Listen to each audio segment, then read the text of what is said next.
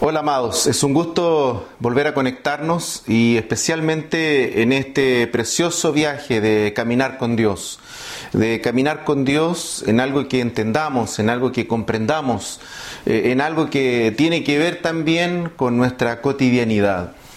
Hoy quiero compartirles una historia auténtica, verídica, eh, un eh, cronograma que Jesús eh, el Jesús histórico, eh, este personaje que dividió la historia antes y después eh, nos ha dejado. Y este relato puede ayudar a entendernos también muchas situaciones que por estos días, a raíz del encierro y a raíz de todas las limitaciones a nuestras libertades, esas que tanto amamos, están también haciendo mella, tanto en lo personal como a veces también en lo familiar.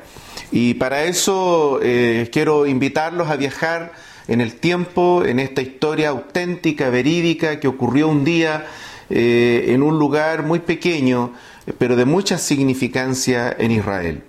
Dice así la Biblia en San Juan capítulo número 4, versos 6 en adelante.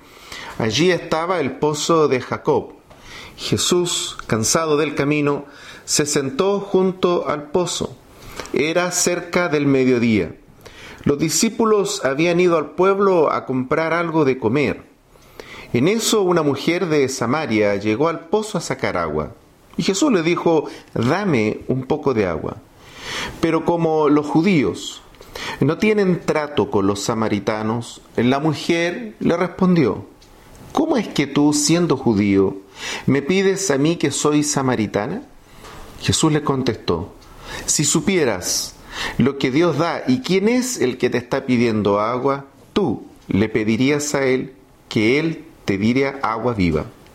La mujer le dijo, Señor, si quisiera, ni siquiera tienes con qué sacar el agua, y el pozo es muy hondo. ¿De dónde vas a darme agua viva? Nuestros antepasados, Jacob nos dejó este pozo, del que él mismo bebía, y del que también bebían sus hijos y sus animales. ¿Acaso eres tú más que él? Jesús le contestó, todos los que beben de esta agua volverán a tener sed, pero el que beba del agua que yo le daré, nunca volverá a tener sed, porque el agua que yo le daré se convertirá en él en manantial de agua que brotará dándole vida eterna. La mujer le dijo, Señor, dame de esa agua, para que no vuelva yo a tener sed, ni tenga que venir aquí a sacar el agua. Qué impresionante. Eh, durante estas jornadas y especialmente en esta última semana eh, hemos eh, acudido a un relato y yo diría a un correlato histórico de la discriminación, del rechazo y de la injusticia, no solo del sistema, no solo social, sino de esa gran dicotomía entre el discurso público y lo que ocurre realmente en la realidad. Eh, hemos visto cómo un afroamericano en el país más poderoso del mundo eh, fue víctima finalmente de ese abuso y también, ¿no es cierto?, fue víctima eh, de esa ignorancia llamada discriminación. Bueno, este episodio está circunscrito también a ese cáncer destructivo eh, cuando las personas eh, se sienten eh, con una ventaja respecto de otras por cualquier condición. Y genera toda clase de conductas, como esa discriminación que a veces también nos ha tocado vivir a todos nosotros de distinta manera ya sea en el trabajo o ya sea también en una familia cuando eh, tú o yo hemos sido parte de una familia numerosa y estamos por ahí en el lugar quién sabe qué eh, y toda la atención está puesta sobre otro, pero te ha tocado a ti un poco, ¿no es cierto?, esa figura del que no está. Está pero no está. Y entonces, em, esta idea de la discriminación eh, no solamente tiene que ver con raza, no solamente tiene que ver con religión, sino que eh, con aquellas conductas de otros que finalmente dañan nuestros corazones, afectan nuestras emociones y nos hacen ver disminuidos frente a los demás. Bueno, este es exactamente el escenario. Acá tenemos a Jesús caminando a orilla de un lugar donde hay un pozo, el único lugar cercano donde se podía eh, consumir agua bebestible. y se encuentra con esta mujer de otra cultura, de otro pueblo, que hasta el día de hoy, eh, ¿no es cierto?, tanto ese pueblo como los judíos eh, mantienen una relación distante, tensionada y discriminatoria. Y entonces la propia mujer lo reconoce. Al, pedirle Jesús agua, lo primero que hace la mujer es resucitar estas rencillas, es actuar en función de esto que se suponía culturalmente, nacionalmente, era la, postura correcta. Eh, esto de que, bueno, eh, ¿qué haces tú acá? Eh, este pozo, este lugar nos lo dejó nuestro padre. y habla de Jacob como padre. Entonces eh, ella tiene toda una distorsión de la lectura histórica, pero esa distorsión la tiene porque hay un tema de beneficio y ese beneficio ha hecho que ella vaya todos los días sin culpa a beber de esa agua, a sacar de esa agua eh, y ha pasado por alto detalles importantes. Eh, entender que Jacob, ¿no es cierto?, era, ¿no es cierto?, un gran patriarca de los hebreos, un judío de tomo y lomo. Y entonces está pasando por alto aquello, pero está diciendo que su padre Jacob le dejó esa agua. Y, entonces cuando Jesús le pide un poco de agua, está cansado el Señor, y le pide a esta mujer ese acto, ella lo primero que hace es responder con ese bagaje cultural. Y a veces es lo primero que hacemos en la vida habernos detenido este tiempo puede ayudarnos un poco a comprender que eh, uno no puede caminar por la vida respondiendo a, todas las realidades eh, a raíz de ese bagaje que hemos acumulado no es suficiente a veces para enfrentar las situaciones adversas. Necesitamos mucho más recursos que recurrir a, lo poco o mucho de reserva emocional, familiar que podamos tener. Eh, por una sencilla razón, porque esa reserva no garantiza que esté todo bien. Ella está recurriendo a esa reserva, ella está recurriendo, eh, dicho de una manera muy sencilla, a todo su reservorio cultural, a la tradición de la familia, eh, está recurriendo a los valores familiares que la han sustentado, a la historia familiar que ha hecho posible que hasta ese día ella pueda, ¿no es cierto?, ir todos los días sin que su conciencia la acuse y poder hacer todas las cosas de forma normal, aunque en definitiva y a pesar de esta discriminación, en el fondo ella está yendo a un agua que durante toda la vida sabe perfectamente su origen, quién cavó ese pozo, el origen de esa persona, pero todo el bagaje cultural puede más que la realidad. Y parece ser que acá eh, estamos en presencia de algo muy parecido. Eh, hay todo un discurso, hay toda una política, hay todo un buen decir pero a la hora de la verdad eh, vemos que la reacción, los actos, las acciones van en un sentido totalmente contrario ver a una persona, a una autoridad mundial que pueda eh, ir, ¿no cierto?, al lado de una iglesia con una Biblia en la mano eh, para poder tratar de aplacar con ese mensaje todo lo que ha ocurrido es simplemente no entender la realidad, es simplemente no comprender que este dualismo es lo que tiene enferma nuestra sociedad, es lo que ha enfermado también nuestro país. Eso es exactamente lo que nos ha enfermado a todos.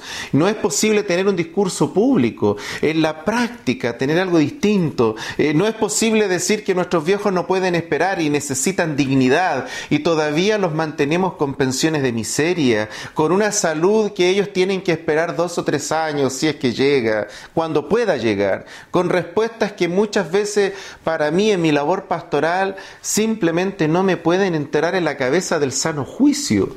Conocí el caso de una persona aquí cerquita en un pueblo muy cerca de la ciudad y, esta persona esperó eh, una atención con el especialista, eh, llevaba casi ya tres años esperando y cuando llegó la hora y se la fueron a comunicar, habían ocurrido seis meses desde el deceso de esa persona. Esa persona estuvo dos años y medio esperando por esa consulta y murió esperando por esa consulta. Y el discurso político y el discurso público es una realidad abstracta y eso es lo que muchas veces nos, nos, tiene tan enfermos, eh, en una condición eh, muchas veces de indignidad eh, tan profunda que es lo que ha originado tanto descontento. esta discriminación no solo tiene que ver con raza, también tiene que ver con las prioridades. Cuando el discurso se distancia de lo que hacemos, pasan estas cosas. Y entonces Jesús está en este pozo, la mujer, eh, ¿no es cierto?, está dialogando con el Señor y luego de pedirle agua, Jesús le dice algo totalmente impensado. Jesús responde absolutamente distinto, pareciera ser que fuera otro discurso, es como que si el Señor eh, tuviese algún problema de personalidad. Él, habla algo totalmente inesperado.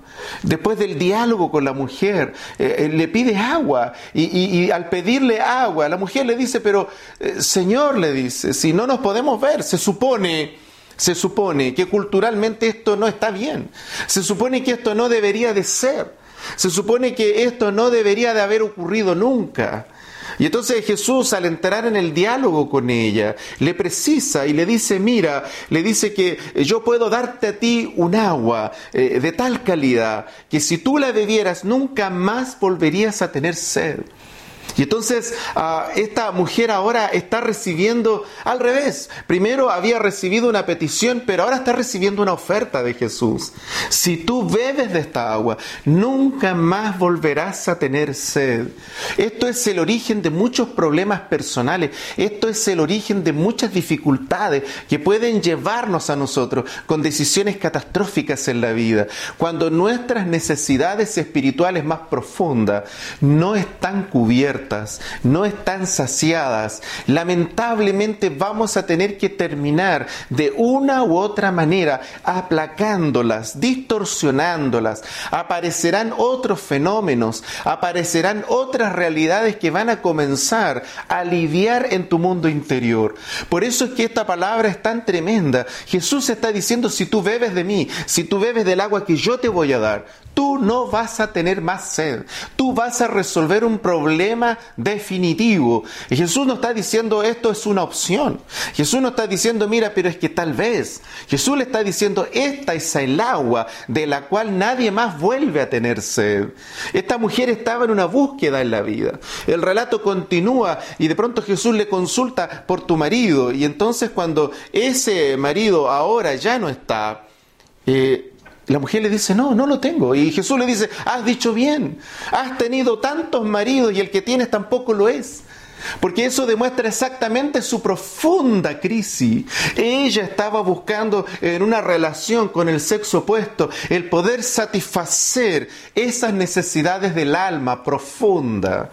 En mi trabajo pastoral me ha tocado escuchar a mucha gente cuyas relaciones sentimentales o aún la paternidad o la maternidad no son suficientes para llenar los vacíos internos. Siguen siendo personas solitarias, siguen siendo personas incomprendidas, siguen siendo personas desadaptadas al medio, aún de ese medio más íntimo, más cercano. Parece a veces una paradoja esta gran crisis mundial, nacional, de ciudad, nos ha llevado a, vernos las caras todos los días, a estar juntos. y podríamos haber entendido esto como una gran ocasión de disfrutar ese tiempo que a veces cuando trabajamos o estamos en esa máquina de producir, nos olvidamos de las cosas importantes. Y a veces la gente ha exclamado, ha dicho, yo lo he escuchado, he escuchado tantas veces, cómo quisiera, pastor, tener más tiempo para los míos, cómo quisiera no estar tanto relacionado con el trabajo, estar en mi casa, pasar más días allá. Y mire lo que ha ocurrido. Y ahora que lo tenemos, Estamos escuchando ahora relatos distintos, eh, que quieren volver a aquello, que extrañan aquello, que no saben más qué hacer acá porque así somos, un mundo de contradicciones, porque mientras el Señor no haga ese trabajo eh, en nuestros corazones, en nuestra mente, vamos a tener permanentemente esta sensación de necesidad. Por una razón muy simple, porque fuimos hechos a imagen, a semejanza de Dios, porque fuimos hechos con un vacío, fuimos hechos con una acción depositaria. Nuestros corazones, nuestro sentido más profundo, nuestra alma necesita esa comunión, necesita ese llenado que solo puede provenir de Dios. Por eso Jesús le dijo a la samaritana, el agua que yo te daré, Él era el agua, Él es el agua. Y Jesús dijo que si esa agua alguien la bebe, de su corazón va a brotar ahora. No solamente te va a saciar, no solamente va a ser una acción perdonadora, santificadora, limpiadora de tu alma, de tu espíritu No solamente va a haber el perdón como resultado, sino va a haber una paz, pero también vas a poder convidarle a otros, vas a poder ayudar a otros, vas a poder contarles a otros que efectivamente cuando nosotros aceptamos esa invitación, cuando la invitación a beber de Jesús es un hecho, es una realidad, entonces es posible poder darles a otros lo que nosotros primeramente hemos recibido. Porque al final del día, ¿cómo puede alguien dar lo que no tiene? Tú y yo solamente podemos dar lo que tenemos. Y entonces cuando tenemos esa bendición, cuando tenemos esa llenura, cuando ese espacio espiritual lo llena Jesús, dejamos que Jesús lo llene, entonces estamos capacitados para poder también darle a otros de la misma agua que Jesús nos dio. Y por eso dice, si nosotros tomamos esa agua, va a brotar esa agua, va a emanar de nuestros labios, de nuestros corazones, para que otros también puedan beber de esa agua que significa Jesús morando, viviendo en nuestros corazones. Donde Jesús deja de ser una idea etérea, Jesús deja de ser una opción religiosa, Jesús deja de ser una filosofía y se transforma en una forma de vida que lo llena todo, que es capaz capaz de hablarnos en todas las áreas de la vida y que es capaz, por sobre todas las cosas, de poder saciar, satisfacer las necesidades personales, espirituales, sentimentales más profundas del ser humano, que cuando no se sacian con una relación con Dios, vamos a lamentablemente tener que experimentar múltiples errores, muchas malas decisiones que van a dejar y que probablemente están dejando muchas cicatrices en tu vida.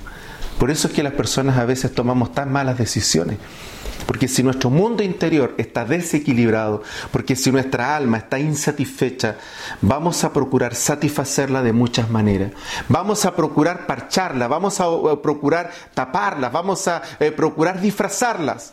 Pero realmente esa soledad, esa insatisfacción, no tiene nada que ver con comprar compulsivamente, no tiene nada que ver con un vicio compulsivo, no tiene nada que ver con un carácter indomable. Finalmente tiene que ver con que el alma, el espíritu de esa persona está insatisfecho, está insatisfecha.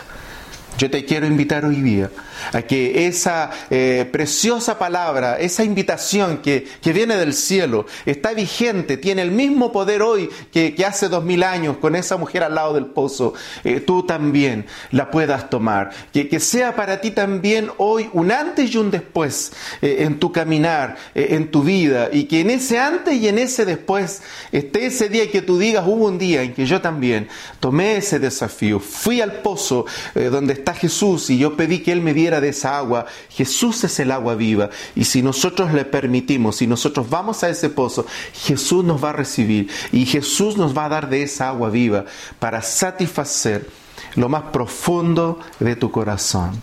La invitación está hecha. Hoy te invito, ven, bebe de esa agua que solo puede dar Jesús.